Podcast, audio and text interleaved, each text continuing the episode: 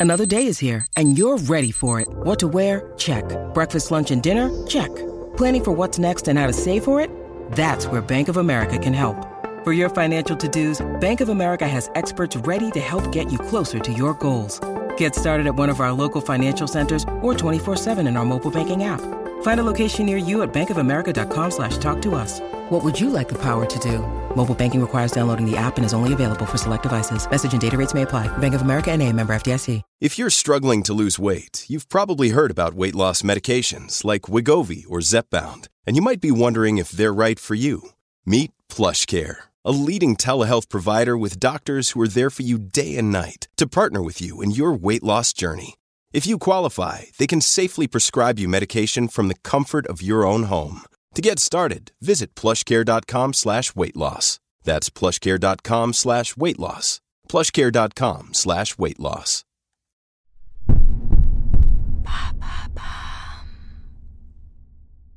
Comment reconnaître la dépression? Merci d'avoir posé la question. On estime qu'une personne sur cinq a souffert ou souffrira d'une dépression au cours de sa vie, selon les chiffres de l'INSERM, l'Institut national de la santé et de la recherche médicale. La dépression peut toucher tout le monde, peu importe l'âge ou la classe sociale, et attention, il ne faut pas la confondre avec la déprime passagère que l'on ressent tous, surtout avec l'arrivée de l'automne. Justement, quelles sont les différences entre la déprime et la dépression? La déprime est passagère, tandis que la dépression s'installe durablement. L'intensité des symptômes ressentis est plus forte dans le cas de la dépression. Comme l'indique le site de l'assurance maladie, il se caractérise souvent par l'apparition d'au moins deux de ces signes. Une tristesse constante, l'humeur dépressive dure presque toute la journée et se répète pratiquement tous les jours depuis au moins deux semaines. Une perte d'intérêt, c'est un élément très important. La perte d'intérêt, notamment pour les activités qui faisaient plaisir avant, comme par exemple manger, aller au sport ou regarder un film. Et enfin, une fatigue intense dès le réveil qui ne s'améliore pas après une bonne nuit de sommeil. Contrairement à la déprime, la dépression entraîne un état de souffrance permanent qui coupe de soi et des autres. C'est une expérience humaine très douloureuse et surtout c'est une maladie qui doit être soignée. Elle est causée par un mélange de différents facteurs, comme la génétique. On est plus susceptible de passer par un épisode dépressif si l'un de nos parents a également dû y faire face. La chimie, et notamment l'équilibre entre certaines substances. Le manque de sérotonine, par exemple, même si cette hypothèse a été récemment remise en question par certains chercheurs. Ou des facteurs émotionnels, comme la perte d'un proche ou une rupture, ou des facteurs environnementaux, comme un travail trop stressant, par exemple. Mais même encore aujourd'hui, les chercheurs ont bien du mal à démêler et expliquer les raisons profondes de la dépression.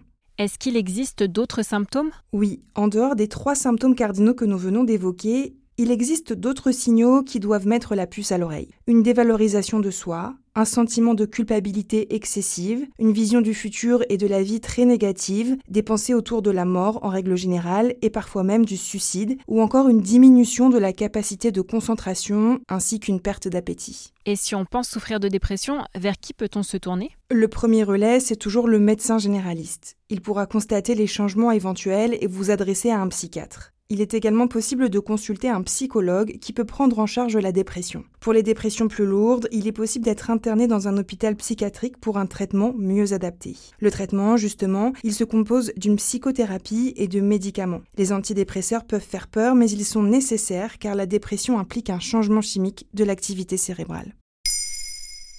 Maintenant, vous savez, un épisode écrit et réalisé par Olivia Villamy. Ce podcast est disponible sur toutes les plateformes audio. Et si cet épisode vous a plu, n'hésitez pas à laisser des commentaires ou des étoiles sur vos applis de podcast préférés.